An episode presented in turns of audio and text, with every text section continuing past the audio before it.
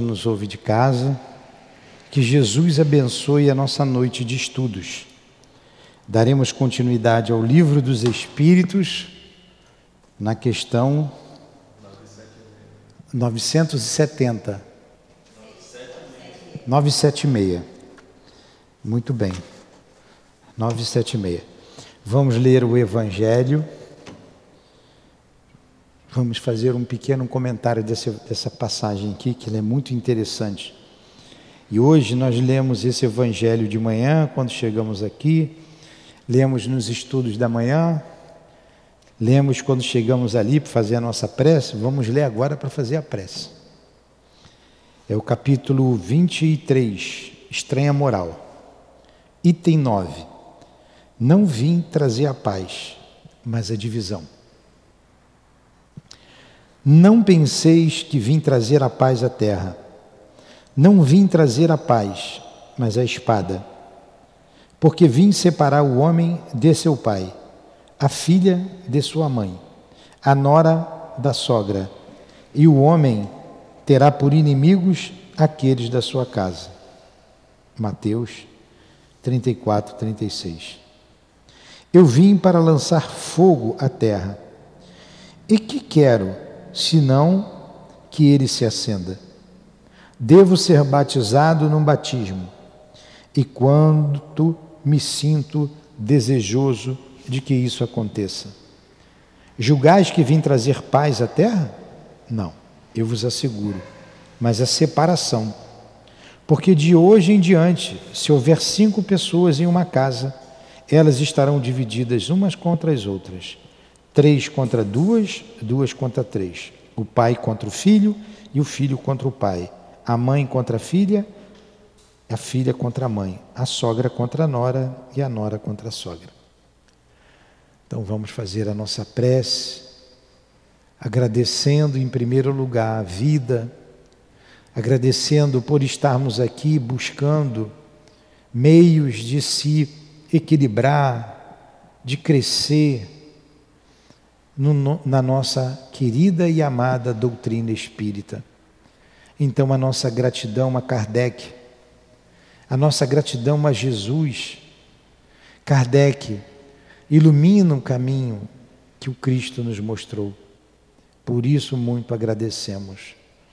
Então, Jesus, nos ajude, nos inspire, enviai os teus emissários a nos ajudar na compreensão dos estudos desta noite. Eurípides Bassanufo, nosso patrono, o altivo, o diretor da nossa casa, com toda a equipe, com toda a coluna de espíritos que nos sustenta. Que seja em nome desses espíritos, que seja em nome do amor, que seja em nome do nosso amor. Em teu nome, Senhor, mas acima de tudo, em nome de Deus, que damos por iniciados os estudos da noite de hoje. Que assim seja.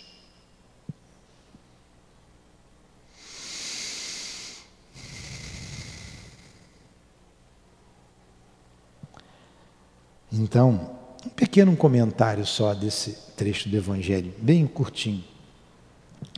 Jesus diz que não veio trazer a paz, mas a espada.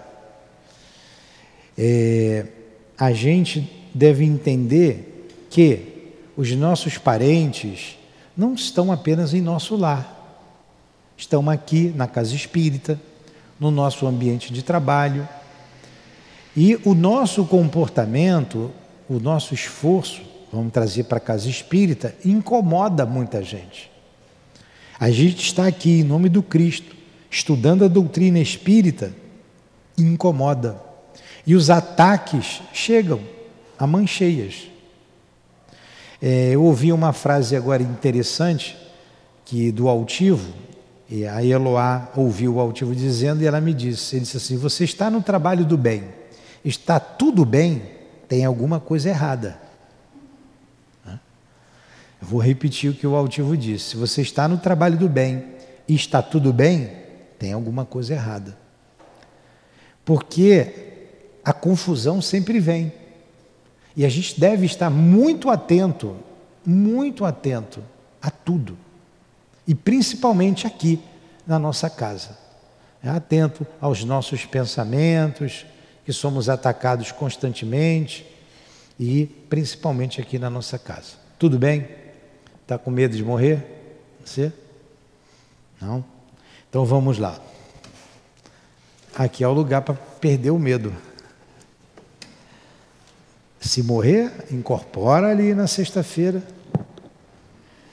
que a gente trata. Então vamos lá. Meia é 976. Nós estamos estudando aqui a quarta parte do livro dos Espíritos. Penas e gozos futuros. É, natureza das penas e do gozos, dos gozos futuros. Pergunta 976. O fato de verem os espíritos que sofrem não representa para os bons uma causa de aflição? E se essa felicidade é assim perturbada, o que virá a ser dela? Entenderam a pergunta? Os bons espíritos, os espíritos elevados, vendo a aflição daqueles que sofrem, não vai perturbar a felicidade deles? Poxa, como é que eu vou ser feliz vendo lá a Raquel no umbral? Você vai para lá, né? A Raquel lá no umbral. Isso perturbaria? Vamos ver a resposta aqui. Não constitui aflição, visto que sabem que o mal terá um fim auxiliam os outros a se melhorarem e lhes estendem as mãos. Esta é a ocupação deles e representa um gozo quando são bem-sucedidos. Quando eles são bem-sucedidos, representa um gozo, um prazer, uma alegria. Mas eles sabem que tudo é passageiro. O que, que Jesus faz lá na, na, na cruz? Lamenta a ignorância daquelas pessoas. Né? Perdoa, Pai, que eles não sabem o que fazem. Aquele encontro de Jesus com Públio Lentulus, ele até sabia que ele ia tomar um, um, um caminho contrário é, é, ao que ele estava pregando. Mas ele deixou ele, o Publio Lentulus, o senador romano que o procurou à noite, livre para escolher. E o advertiu. Ó, esse caminho vai dar nisso, esse vai dar nisso. Virou as costas e foi embora que, que Jesus fez com Judas? Será que Jesus sofreu? Claro que ele sentiu, mas ele sabia que Judas ainda não estava amadurecido. Ele, naquele momento, ele deu uma vacilada. Ele sabia que Pedro ia negá-lo, não sabia? Tanto que ele falou: Pedro, olha, antes que o galho cante, três vezes você irá me negar. Ele sabia. Mas deixou Pedro. Se ele chega para Pedro e diz assim, ele deu a dica, né? Ele deu a dica. Pedro é que não prestou atenção. Né? Mas olha só, Pedro se reergueu. Paulo de Tarso se reergueu. Judas, naquela vida ali, não, mas reencarnou e se reergueu. Porque ele era um escolhido, ele é um espírito bom. Judas não estava ali à toa. Isso mostra o quanto o corpo físico nos embota. Isso aqui é um. Vocês já viram um escafandrista no fundo do mar? Não sabe o que é escafandrista? Ele bota aquela roupa de ferro pesada. Sabe o que é, Maico? Nunca viu um mergulhador com aquela roupa de ferro, uma máscara pesada? Hoje usa muita roupa de neoprene, que é uma, uma roupa mais, mais para profundidades, grandes profundidades, é uma roupa especial. O neoprene não segura, não. Eu não sei, é, já mergulhei, mas não sei como é que está agora a modernidade de roupa, mas era aquele, aquela roupa pesada, aqueles. Pronto. O homem na lua, ele não bota aquele roupão? Ele é limitado. Ele não tem os movimentos que a gente tem. O corpo físico faz isso com a gente. Os espíritos dizem que para eles nós, estamos, nós somos como tivéssemos um atoleiro de lama, tudo é muito lento. Então, eu, eu prefiro o escafandrista, que ele não tem movimentos rápidos, é tudo muito lento. E o corpo embota, o corpo físico embota, faz a gente esquecer, esquecer o passado. Então não é fácil. Judas não era qualquer espírito. Deve estar anos luzes aí na nossa frente. Os bobões que ficam aí malhando ele ah, o, o Judas no poste aí ainda, né? Tá. Com certeza se recuperou. Paulo, olha Paulo lá, como é que estava agindo Paulo. Mas quando a ficha caiu, então, quando a ficha de Judas caiu também, foi embora. Então, Jesus não sofreu, não ficou triste, chorando, não alterou a felicidade dele. Claro que ele amava Judas, mas ele sabia. É igual você ver uma criança que toma um tombo, ela se levanta e vai andar. Você sabe que ela vai andar. Você, como mãe, como pai, está vendo a criança, vai até levantar, ajudar a levantar. É o que Jesus faz, ajuda a levantar. Mas é ela que tem que caminhar. E ela vai caminhando.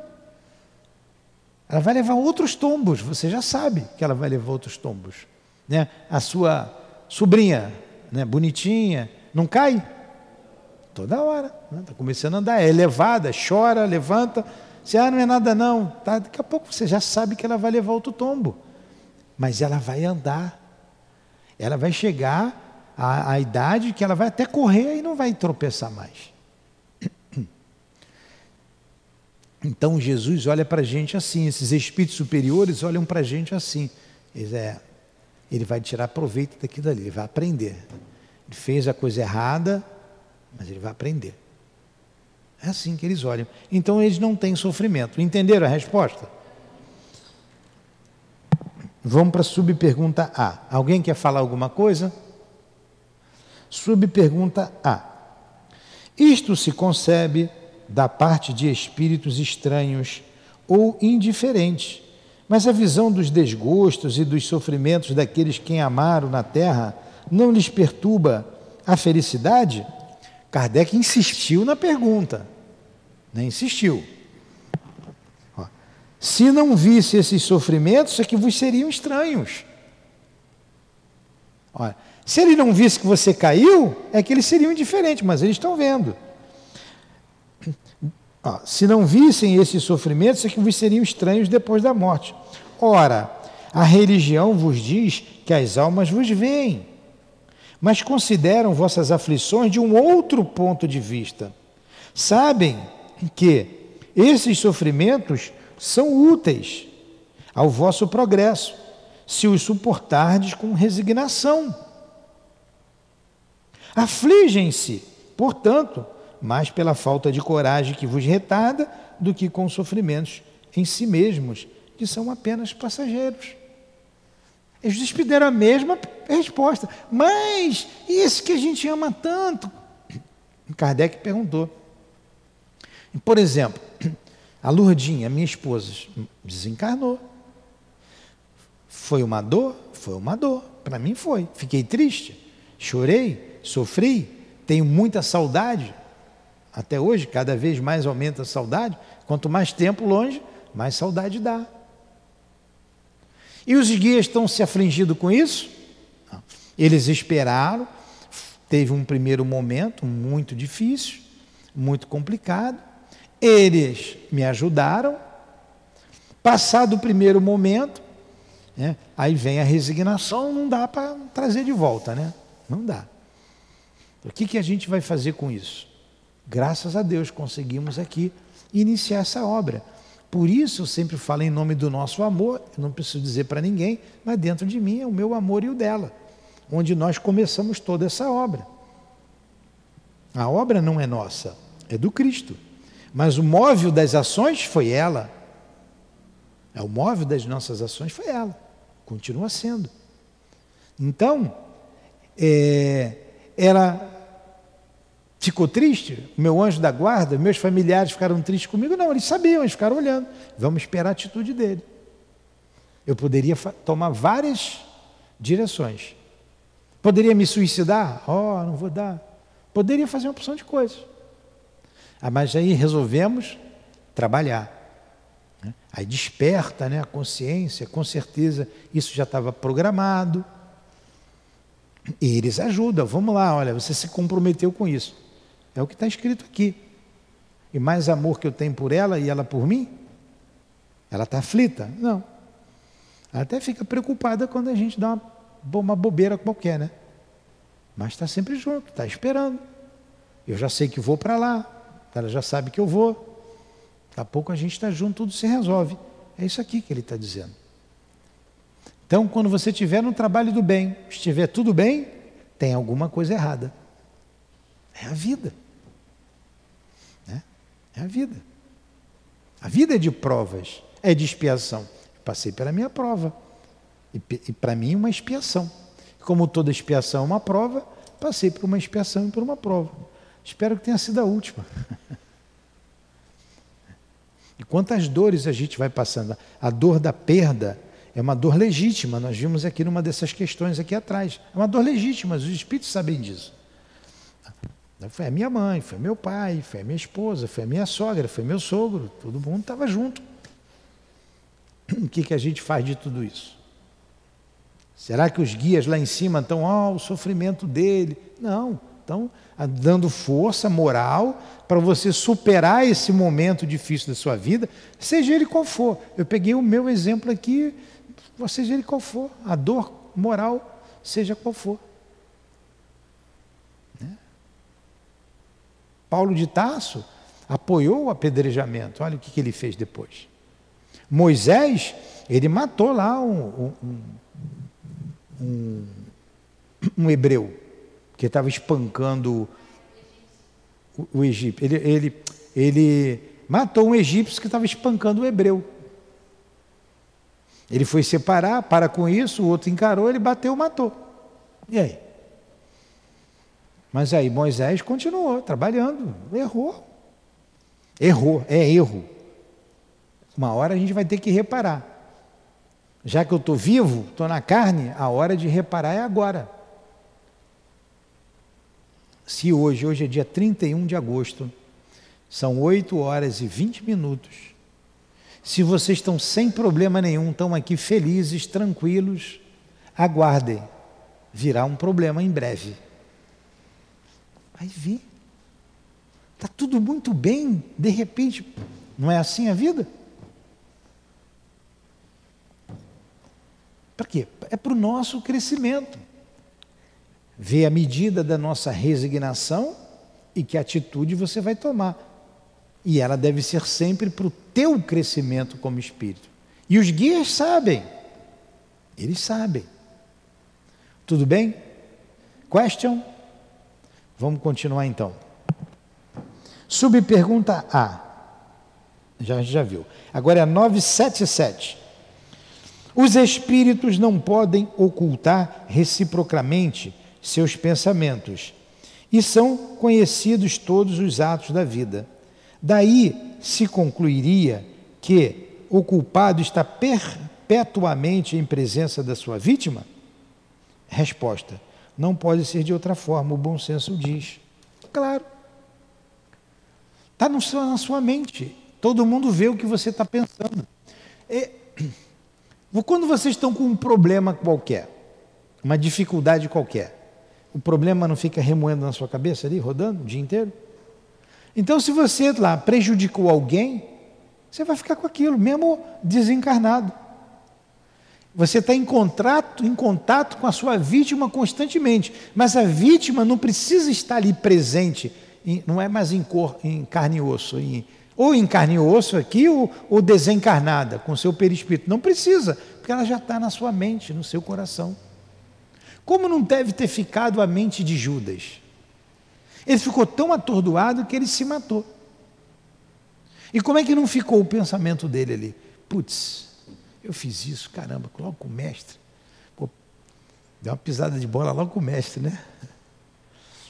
Como eu no outro dia, dei uma bobeada, bati logo no carro da polícia. Bater é legal, né? Ainda bem que os caras eram legais. Então, para fazer uma coisa errada, faz logo bem feito, né? Peguei logo o carro da polícia militar. Então a gente erra, mas o que, que você vai fazer? Vamos consertar, né? Vamos consertar o erro. O que, que eu posso fazer aí para ajeitar isso aí? Ele foi logo em Jesus, né? Foi logo no Mestre. Como não deve ter ficado a mente dele. É isso que ele está dizendo aqui. Entenderam isso? Vamos lá. Essa divulgação de todos os nossos atos reprováveis e a presença perpétua dos que deles foram vítimas representam um castigo para o culpado? Claro, né? Resposta: maior do que se pensa mas apenas até que ele tenha expiado suas faltas, quer como espírito, quer como homem, em novas existências corporais. Você fica até que você espie. Uma vez você espiando, você vai. Não vai ficar perpetuamente, como ele colocou aqui. Você vai ficar o tempo necessário para a reparação.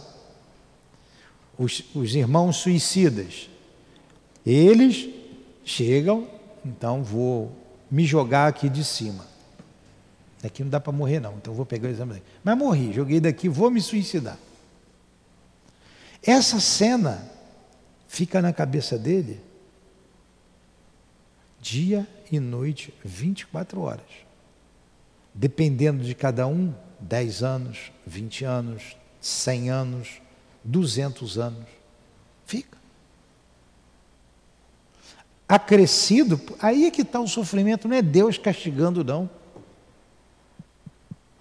Acrescido dos problemas que o levou a cometer esse ato que não foram resolvidos.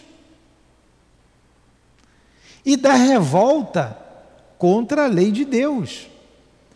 E as leis físicas, biológicas que você infligiu. Você vai absorver aquela energia do seu corpo físico, que é o fluido vital, no teu perispírito. Então é uma dor atroz. O pensamento dele é aquele ali. Ó. Então ele está em contato direto com o sofrimento que ele fez até ele espiar. Aí ele vai reparar, vai continuar a vida. Quantos, todos nós aqui, ao longo das existências, muito provavelmente cometemos um ato desse. E estamos aqui. E um detalhe, eu falei que vai ter um problema. Quantos problemas você já tiveram ao longo da vida e todos eles foram resolvidos? Ou quase todos? Né? Quantos foram resolvidos? E no momento você estava aqui, meu Deus, não tem solução. Mas teve. Então o problema que vocês estão passando agora terá solução. E o que virá, o que está por vir, também terá solução. Então a gente deve orar, pedir a Deus o que tiver que vir, que eu tenha força para passar e capacidade para superar. Aí Deus vai nos ajudar. Se tiver que passar, pode ser amenizado, de acordo com as nossas atitudes aqui na Terra, das nossas ações. E a prece vai nos vai amenizar bastante. É da lei. Então eles não se afligem, porque a gente vai ter que resolver. Tem solução. Por quê? Porque Deus, quando nos criou, Ele nos criou para a perfeição. O que ele colocou na gente, as potências de nossa alma, elas serão desenvolvidas. Elas serão. Então Deus sabe disso. E sabe que esse percurso é grande. Ele sabe. E sabe que vai dar certo. Você pode até retardar, pode até estacionar, mas que vai dar certo, vai. Todo mundo foi feito para dar certo. Até você, Raquel. Tudo bem até aí? Vamos lá. Aí vem aqui um comentário de Allan Kardec, que diz assim: Quando nós próprios estivermos no mundo dos espíritos, todo o nosso passado, estando descoberto, o bem e o mal que tivermos feito serão igualmente conhecidos. É inútil que aquele que fez mal queira escapar ao olhar de suas vítimas. A presença inevitável destas será para ele um castigo e um remorso incessante, até que tenha espiado os erros, os seus erros. Enquanto que o homem de bem, ao contrário, só encontrará por toda parte olhares amigos e benevolentes. Para o mal, não há tormento maior na terra do que a presença das suas vítimas. É por isso que se evita incessantemente. O que acontecerá quando, dissipada a ilusão das paixões, compreender o mal que tenha feito, vir seus atos mais secretos revelados, sua hipocrisia desmascarada e não puder subtrair-se à visão delas? É muita dor, né? Enquanto a alma do homem perverso e atormentada pela vergonha, pelo pesar, pelo remorso, A do justo gosta de uma serenidade perene. Então a gente tem que ir corrigindo desde já os nossos maus defeitos, nossos maus hábitos. Porque senão a gente vai passar vergonha quando morrer. Não dá para esperar para quando tiver pertinho de morrer para mudar, porque não muda. O Camilo Castelo Branco, que escreve o livro Memória de um Suicida, através da Dona Ivone, ele diz que passou muita vergonha no mundo espiritual por um mau hábito que ele tinha, de criticar, de ver o mal em tudo, de ser debochado. Então ele passou muita vergonha. Ele disse que demorou muito para ele se corrigir. Por quê? Quando você chegar lá, você pensou, todo mundo vê e ali o que ele está pensando. Olha como é importante a gente estudar. A gente vai botando a nossa cabeça aqui, vai nessa batida aqui. Pô, estou aprendendo realmente, eu tenho que cuidar do meu pensamento. Quando a gente morrer, vai dar continuidade. Se não melhorar agora, vai passar vergonha.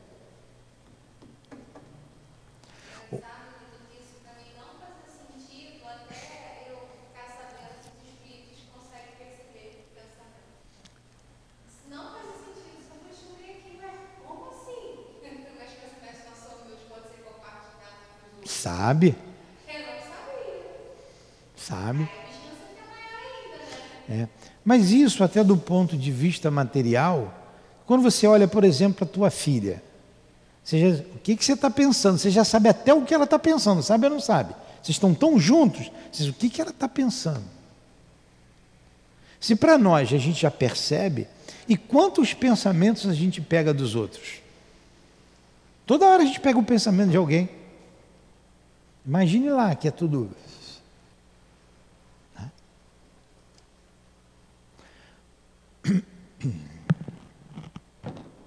978. A lembrança das faltas que a alma tenha cometido quando era imperfeita não perturba a sua felicidade, mesmo depois que se tenha depurado? Ah, será que Judas hoje é infeliz porque ele fez aquela bobagem lá atrás? Essa é a pergunta. Resposta: não, porque ela resgatou suas faltas e saiu vitoriosa das provas a que se submeteu com esse objetivo. Dizem, eu não posso afirmar né, essas revelações, mas vamos partir do princípio que tudo seja verdadeiro mesmo. Que Judas é a encarnação de Joana d'Arc. O que, que aconteceu com Joana d'Arc? Né? Hoje, a padroeira da França foi traída pelos próprios franceses, pelo próprio rei, o Carlos VI, próprio rei, entregou a França livre do julgo inglês a ele, e ele o entregou para os ingleses, que a julgaram, a condenaram à morte dolorosíssima, à fogueira. Os bispos lá é, disseram que ela era uma feiticeira e resolveram queimá-la. Ah, foi traída. E o que ela fez pela França, por uma nação? Não tem, passou, pagou, resolveu. Está resolvido. Nós estamos aqui, ó. Onde é que ele está ou ela está? Vamos lá, 979. As provas que ainda restam a suportar para terminar sua purificação não constituem para a alma uma penosa apreensão que perturba sua felicidade? Resposta. Vamos lá, vamos ver que eu, eu mesmo tenho que entender a pergunta. As provas que ainda restam a suportar para terminar sua purificação, não constitui para a alma uma penosa apreensão que perturba sua felicidade? Ah, eu, fora do corpo, eu vejo que tem muita coisa para eu fazer ainda, para me depurar. Isso vai perturbar a minha felicidade? Essa é a pergunta. Vamos ver a resposta. Para a alma que ainda está maculada, sim. É por isso que ela só poderá gozar de uma felicidade perfeita quando estiver inteiramente pura. Para aquela que já se elevou, o pensamento das provas que lhe restam a suportar, nada tem de penoso. Então, quando Kardec separa ali do livro O Céu e o Inferno, os espíritos felizes, começa ali, eles são felizes, eles, eu estou feliz. É, vão voltar. O Chico, Chico está infeliz ou está feliz? Feliz. É um espírito errante, quer dizer, ele está na erraticidade, ainda precisará reencarnar. Eu não sei quando, até quando vai vir em missão, tem. Mas ele não tem preocupação. Então essas almas mais elevadas sabem que vão passar ainda por alguma coisa, mas são felizes, estão sempre em busca da perfeição, do progresso, continuam trabalhando, né? continuam nos ajudando, graças a Deus. Question. Observação de Allan Kardec. A alma que atingiu um certo grau de pureza já goza da felicidade. Olha aí, espíritos felizes, como está lá no céu e inferno. Começa com aquele, qual é aquele primeiro espírito que está lá? Sanson, ex-membro da Sociedade Espírita de Paris. Primeira mensagem que está ali, ele fala da felicidade dele. Então, a alma que atingiu um certo grau de pureza já goza da felicidade.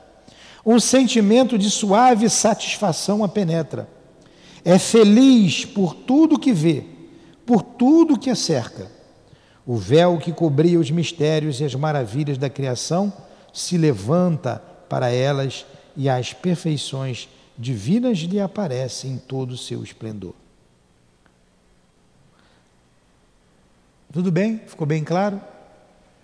980. O laço de simpatia que une os espíritos da mesma ordem constitui para eles uma fonte de felicidade? O que, vocês acham? Os laços de simpatia que une os espíritos da mesma ordem constitui para eles uma fonte de felicidade? Ele responde: a união dos espíritos que se simpatizam para o bem é-lhes uma das maiores satisfações porque não temem ver essa união perturbada pelo egoísmo.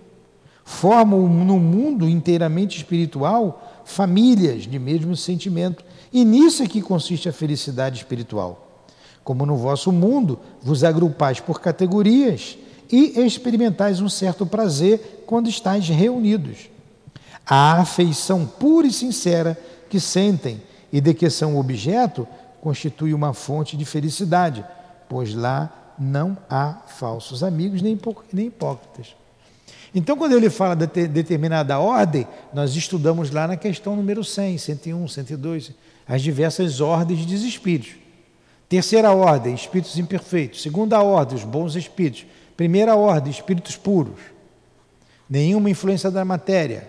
Segunda ordem, predominância do espírito sobre a matéria. Terceira ordem, predominância da matéria sobre o espírito. Então, quando eles se reúnem em famílias, todos eles, por exemplo, como é que é a família do Dr. Bezerra? A família a, da onde saiu o Chico, onde ele veio até e retornou. Então, eles são felizes. Eles estão bem, estão, estão felizes. Eles se agrupam. Agora, os espíritos inferiores, eles se grupam, agrupam para fazer o mal. Esses não são felizes. Eles são invejosos, são perturbadores, são perturbados, desequilibrados. E eles não têm, é, não têm, não tem bom senso, não tem. Faz o mal pelo mal, gostam de fazer o mal. Tem categorias de espíritos terríveis. Eles são felizes? Não.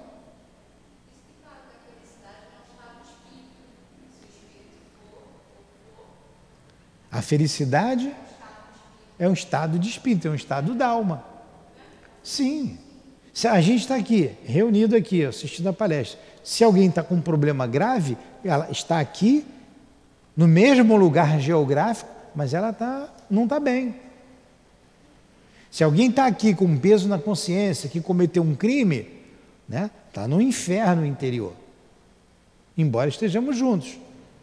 Mas se está com a consciência tranquila, no dever cumprido, é um estado da alma felicidade.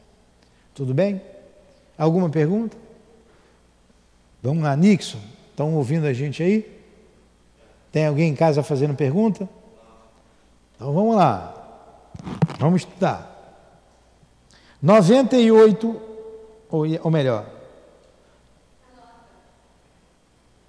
Ah, tem uma nota. O homem. Sim, mas antes da nota, e tem a última frase aqui: a afeição pura e sincera que sentem e de, são, é, e de que são objeto constitui uma fonte de felicidade, pois lá não há falsos amigos nem hipócritas. Aqui a gente engana o pensamento um do outro, entre eles não. Então não é hipocrisia. Como é que está aqui nessa casa o altivo, a Elvira, a Cidinha, a Neuza eram amigos aqui, a Lurdinha, os trabalhadores todos que a gente evoca, a Dona Ivone, o Chico, Allan Kardec, esses, esses trabalhadores todos do bem. Não tem hipocrisia, todo mundo sabe quem é quem. Eles não estão, já se educaram, não pensam bobagem, não falam bobagem. Então, há uma, uma convivência muito boa que a gente fica doido para ter. Um dia na Terra será assim, entre nós encarnados. É assim nos mundos mais elevados. E a desencarnação não é tão dolorosa como acontece aqui. E rapidamente os espíritos retornam. Rapidamente. E eles conseguem ver, é natural, ver o mundo espiritual. Agora você tem uns médios, não são todos, né? é, é, é até raro. Mas nos mundos mais elevados, essa convivência é bem mais estreita. Eles se veem, facilmente, um ouve o outro. A alma tem elevação. Diferente do que acontece aqui. Aí tem a observação de Allan Kardec.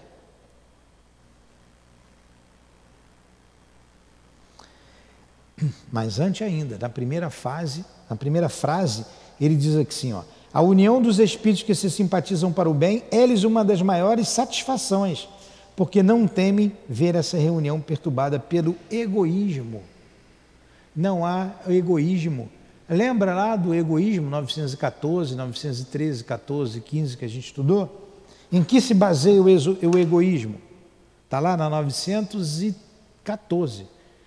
O egoísmo se baseia no sentimento do interesse pessoal. Interesse pessoal. Pode ver lá se não é no 914. Ah, ela foi lá constatar. O egoísmo, Kardec faz uma pergunta, na pergunta ele primeiro ele faz uma afirmação.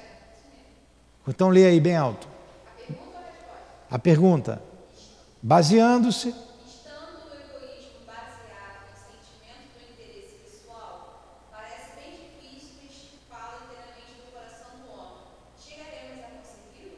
Entendeu?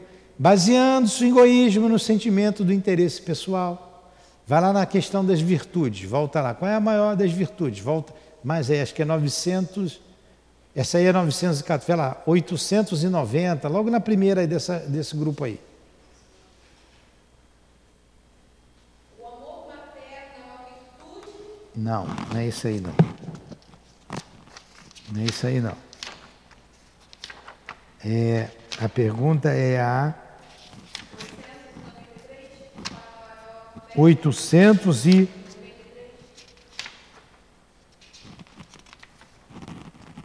Não. 893. Qual é a mais meritória de todas as virtudes? Resposta, leia aí. Olha aí.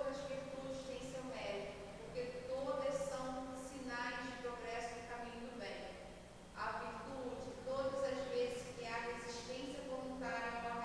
a que está baseada na caridade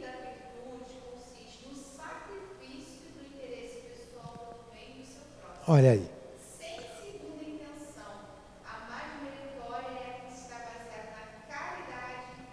desinteressada. Essa é a relação dos bons espíritos. A relação consiste no sacrifício do interesse pessoal pelo bem do seu próximo, em sim segundas intenções. Essa é a mais meritória, a mais a baseada na mais desinteressada caridade. E a gente já pode fazer isso aqui. Aqui como encarnado para ser o mais feliz possível aqui na Terra. Entendeu, Raquel? Então vamos para a observação de Kardec. O homem experimenta as primícias, a observação de Kardec, após a, a resposta dos espíritos da questão 980. O homem experimenta as primícias dessa felicidade na terra quando encontra almas com as quais podem confundir-se numa união pura e santa. É o que a gente está fazendo aqui na casa espírita. É o que a gente faz na família, que a gente ama, que a gente se identifica um com o outro. Numa vida mais purificada, esse prazer será inefável e sem limites, porque só encontrará almas simpáticas e o egoísmo não esfriará. Pois tudo é amor na natureza. É o egoísmo que mata. Viram? Por isso que nós fomos lá atrás. Né? Não tem egoísmo entre esses espíritos. E a gente já pode gozar dessa felicidade aqui na Terra. A gente faz isso na casa espírita, a gente procura fazer isso aqui. Eles não têm egoísmo, lá como espírita não tem. É, é, é. Já conseguiram vencer. Quer ver? Vamos, vamos pegar o doutor Bezerra de Menezes. Vamos pegar logo. Não vou falar nem de Jesus, vamos pegar o doutor Bezerra. Imagina ver o doutor Bezerra egoísta. Aí ele atende lá a pessoa. Aí a pessoa não vê que é pobre, não tem dinheiro para comprar um remédio. Ele vai lá na gaveta, não tem dinheiro, enfia a mão no bolso, não tem dinheiro também. Ele olha o anel, tira o anel de formatura, dá para a pessoa, vai lá e vende. É de ouro, vai lá, vende. O dinheiro você compra um remédio. Com o que sobrar, você compra comida para você. Tem egoísmo? Pois é. Estou pedindo um computador emprestado para alguém aí, para me dar. Essa brincadeira, tá? Vamos lá. Vamos lá. É, eu não estou com fome, não, tá? É, 981. Haverá para o estado futuro do espírito uma diferença entre aquele que, em vida, temia a morte e o que havia com indiferença e até com alegria? Resposta muito grande, é claro. Se você, como espírito, você é encarnado, e você sabe do seu estado futuro, é diferente. Se você não teme a morte daquele que não sabe o que vai acontecer e que teme morrer. Então, há uma diferença muito grande.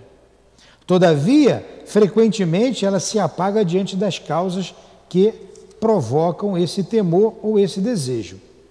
Temendo-a ou desejando-a, pode-se ser movido por sentimento muito diverso. E são estes sentimentos que influem no estado do espírito. Ah, eu quero morrer. Eu não tenho, melhor, eu não quero morrer. Eu não tenho medo de morrer. E se eu morrer vai ficar tudo bem. Eu quero encontrar com quem eu amo. É uma coisa. Ah, eu quero morrer para eu fugir das dificuldades da vida. É diferente. Então não tem temor. Você vai morrer, mas já sabe que vai morrer, está acostumado a lidar com o morto, fala com o defunto toda hora, nos trabalhos, você acaba perdendo o medo da morte. Não significa que você vai se suicidar, que você deseja é, morrer. Não. Na hora que for, acontecerá, normalmente. É evidente, por exemplo, que naquele que deseja a morte unicamente porque nela vê o final das suas tribulações, olha aí, que nós acabamos de dizer, há uma espécie de queixa contra a providência e contra as provas que deve suportar. Ah, quero morrer porque eu não quero, não aguento mais isso aqui, quero sair desse mundo. É uma coisa, é diferente, tá? Perguntas? Kardec já pergunta a beça, né? Está entendendo? O senhor está entendendo? Estou falando difícil? Não? Então vamos para a próxima. Hoje a gente estudou pergunta e resposta dessa. 982. Para assegurar nossa sorte na vida futura, será necessário professarmos o Espiritismo e crermos nas manifestações? Que pergunta boa essa de Kardec, hein? Então, para eu ser salvo, só o Espiritismo, eu tenho que acreditar? Acreditar nas manifestações? É isso que ele está perguntando. Resposta: se fosse assim, né, se assim fosse, conclui-se-ia que todos aqueles que não creem ou que não tiveram oportunidade de se esclarecer estariam deserdados, o que seria um absurdo. É o bem que assegura a sorte futura. Ora, O bem é sempre o bem, qualquer que seja o caminho que ele que a ele conduza. Então é o bem. O conhecimento ajuda bastante. Eu já sei quando morrer, pô, para onde que eu devo ir, para onde que eu vou. Ah, tem um centro espírita, vou correr para cá, vou bater aqui altivo, me ajuda. Poxa, mas de repente ele vai me ajudar, na hora que eu estiver morrendo, ele vai me ajudar, a Lurdinha vai me ajudar, vai me tirar. Quero que ela me tire, eu já pedi. Me ajuda a sair do corpo, vou com ela. Isso aí me ajuda, mas o que vai mesmo pesar é a minha moralidade. E essa, essa, essa questão moral está acima de toda e qualquer religião. Não é, não é o espiritismo que vai te dar, ele está te mostrando um caminho. Está né? Te mostrando. Você sabe, se você pratica é uma coisa, se sabe não pratica é outra. Olha o Frederico Figner, está ali, irmão Jacó, o livro Voltei, deveriam ler, muito bom. Excelente obra do irmão Jacó. Está ali, voltei. Quem foi o irmão Jacó? Ele conta a história dele. Faltava nele amor. Ele ajudou muito a, a Federação Espírita Brasileira. Ele era rico, ele tinha dinheiro, ele colocava, ajudou bastante financeiramente. Foi o presidente da Federação Espírita Brasileira. Quando ele desencarnou, quem o ajudou foi o doutor de Menezes. Foi recebê-lo. Mas ele não conseguia nem volitar, teve que ser carregado. Os espíritos que ele gostava de conversar diziam assim: cadê a sua luz? Cadê a sua luz? É tudo que ele dizia para os espíritos da desobsessão estavam lá, debochando dele. Por quê? Porque ele dizia, ele diz ali, ele adorava nas doutrinações é, com os argumentos lógicos da doutrina espírita, ele muito conhecia muito, dobrar os sacerdotes. Né? Ele tinha prazer em vencer a discussão. Ele era duro com os funcionários dele, ele era muito duro. Era uma pessoa muito rígida. E quando desencarnou, apesar do conhecimento, teve lá o doutor Bezerra buscando, mas ele teve que ser carregado. Enquanto tinha uma professora do interior que veio volitando, foi junto dele lá volitando. A pai era professora, ele, ele foi para uma região e lá ele teve que é, melhorar muito. Ainda estava inconformado. Como que eu não? Até ele chegar à conclusão do que o que faltou nele foi o amor. O amor. Então, a, a, a moralidade é que, que nos dá condições de termos uma vida futura mais feliz. Tudo bem até aí?